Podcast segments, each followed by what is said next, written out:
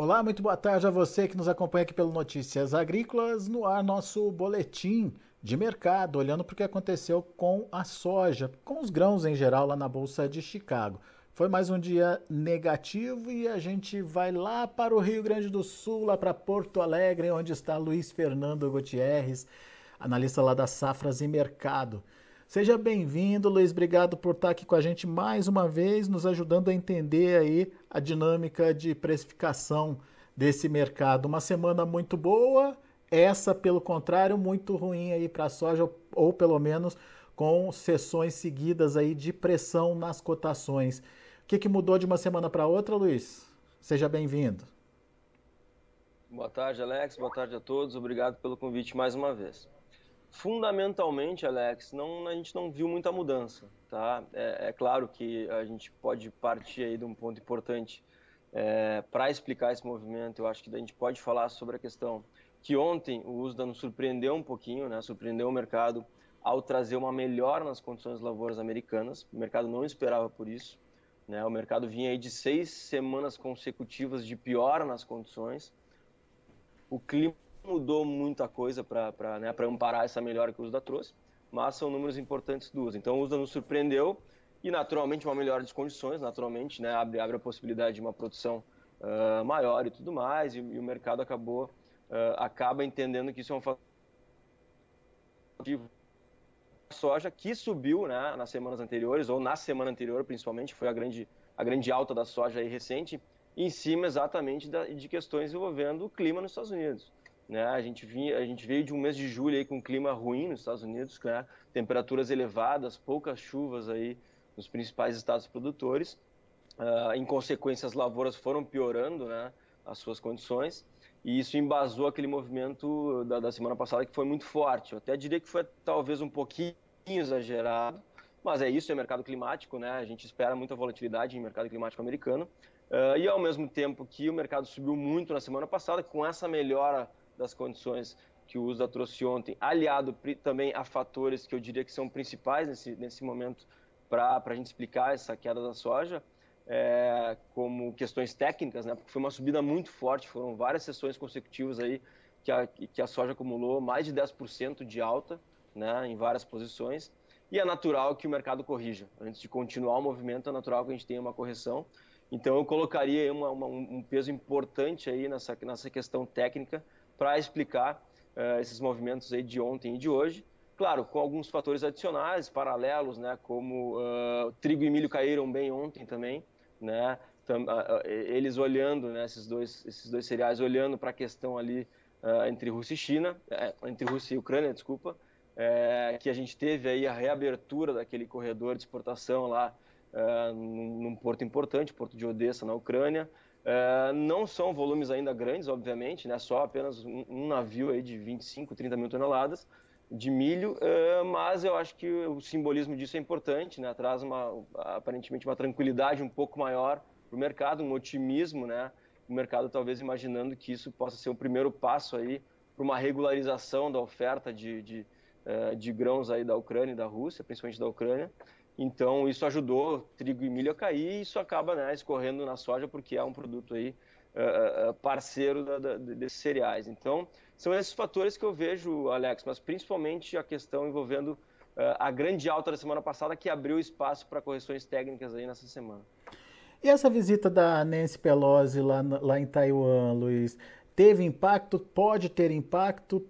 Enfim, pode, pode trazer uma, uma condição diferenciada para o mercado de uma forma geral é, e impactar, obviamente, na formação de preço das commodities? Sem dúvida. É, poder pode. Ainda não teve, tá? Eu não diria que na, eu diria que na sessão de hoje a gente não teve nenhum impacto disso, né? Ou se teve foi muito pequeno, né? Foi imperceptível. Mas sem dúvida essa questão aí é, é, dessa visita aí da Nancy Pelosi lá na, em Taiwan abre aí uma possibilidade da gente ter um aumento de tensões entre Estados Unidos e China.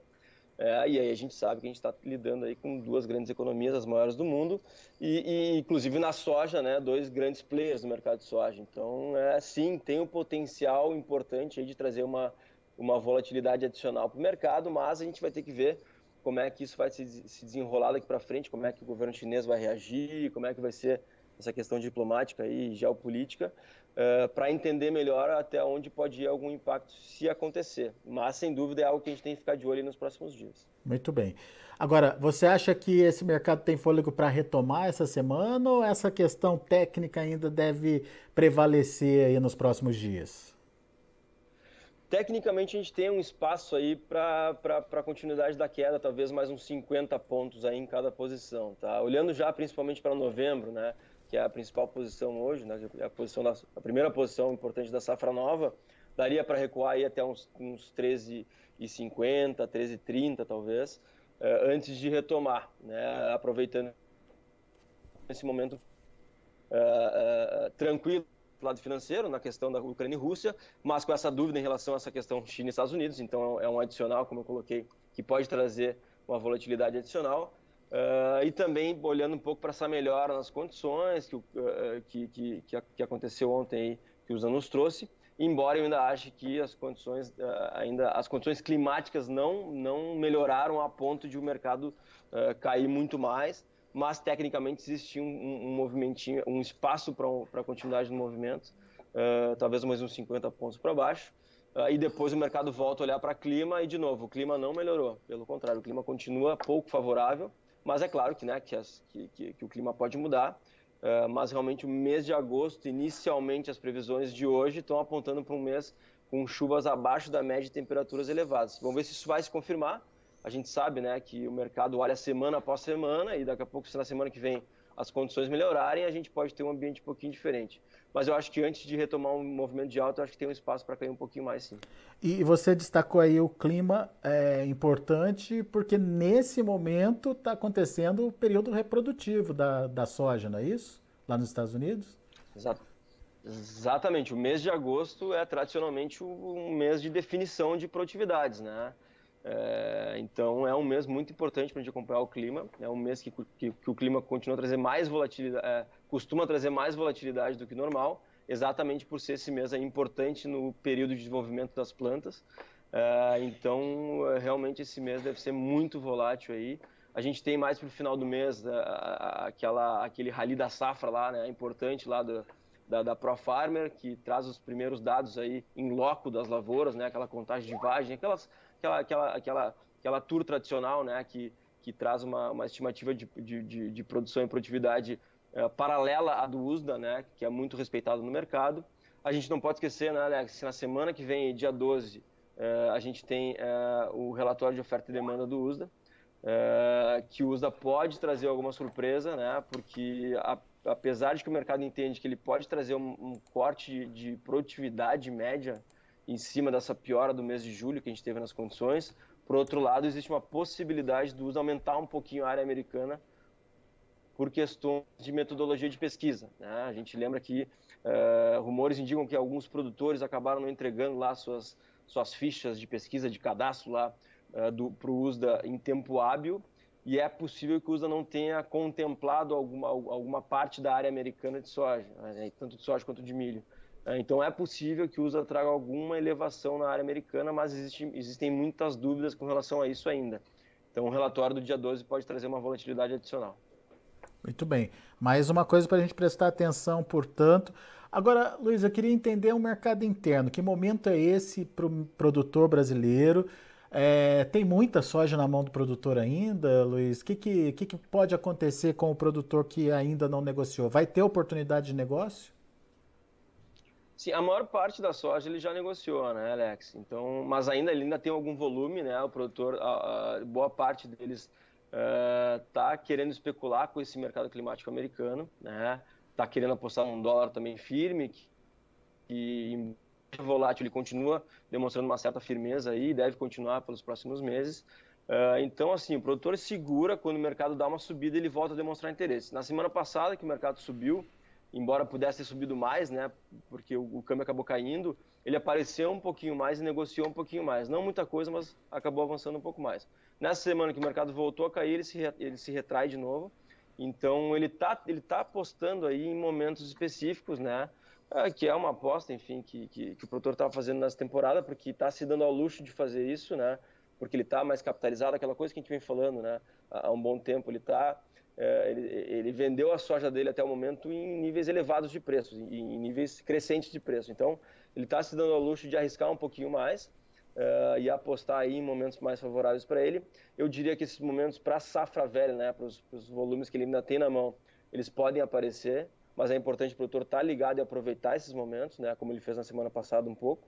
Uh, e com relação à safra nova, existem muitas indefinições, porque tanto tem a questão da safra americana, que a gente não sabe o tamanho ainda, como a questão da próxima safra sul-americana, que a gente vai plantar a partir de setembro, e também a gente tem muitas dúvidas, embora no primeiro momento a gente trabalhe, a gente trabalhe naturalmente uma, uma área recorde no Brasil, uma retomada de produção, uma, uma possível super safra, que pode pressionar os preços lá na frente. Então, principalmente com relação ao volume de safra nova, Alex, ele tem que ficar atento e aproveitar para travar os custos, porque talvez o mercado não seja muito favorável mais à frente.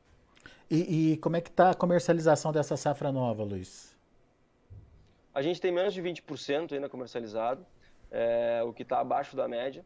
E eu diria que o produtor pode avançar um pouquinho mais, como eu falei, para diminuir esse risco aí da gente ter cotações um pouco mais baixas lá na frente. Muito bem. Temos, temos cenários para isso, né? Cenários que podem implicar numa pressão negativa aí uh, sobre os preços do, do da soja é, lá na frente, principalmente para o produtor brasileiro. Vamos ficar atento então a essa possibilidade também. Luiz Fernando Gutierrez, meu caro, muito obrigado, viu, pela sua participação mais uma vez conosco. Volte sempre, Luiz.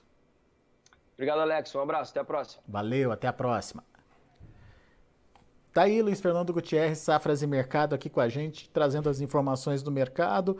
O Luiz avalia aí uma questão mais técnica que justifica essa pressão nas cotações, essa pressão que vem acontecendo aí nas últimas duas sessões, principalmente.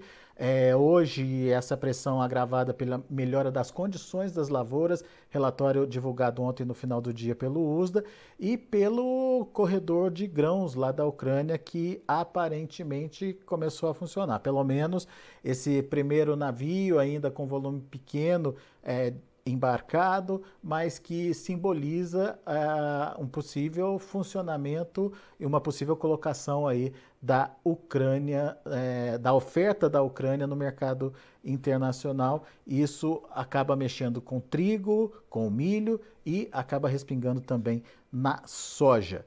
Muito bem, são, essas são as informações. Deixa eu passar para vocês os números do fechamento. Tá aí, setembro, 14 dólares e 15 centes por bushel, perdeu 16 pontos mais 25. Novembro, 13 dólares e 86 centes por bushel, perdeu 19 pontos e meio. Janeiro, 13 dólares e 93 centes por bushel, também perdendo 19 pontos e meio. E o março, 13 dólares e 94 centes por bushel, uma queda de 18 pontos. Caindo bem a soja, portanto. Vamos ver o milho. Milho também no vermelho, queda de 15 pontos na maior parte dos vencimentos. Setembro, 5,91. Dezembro, 5,94. Março, 6 dólares e 1 cento por bushel. E o maio, 6 dólares e 6 centos por bushel. No caso de maio, queda aí de 14 pontos e meio. E para o trigo, queda também expressiva, justamente por conta aí, uh, dessa expectativa maior com relação ao corredor de grãos, corredor exportador lá da Ucrânia. Setembro, 7 dólares e 74 centos por bushel, queda de 25 pontos e meio. Dezembro caiu 25 pontos e meio, fechou a 7,94. O março, 8 dólares e 12 centos, queda de 24 pontos mais 25. E o maio, 8 dólares e 23 centos por bushel, perdendo 23 pontos. São os números de hoje. A gente vai ficando por aqui. Agradeço a sua e a sua audiência. Continue com a gente. Notícias Agrícolas, 25 anos ao lado do produtor rural.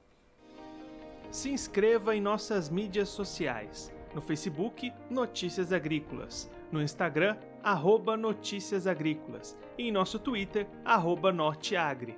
E para não perder nenhum vídeo, não se esqueça de nos acompanhar no YouTube e na Twitch Notícias Agrícolas Oficial.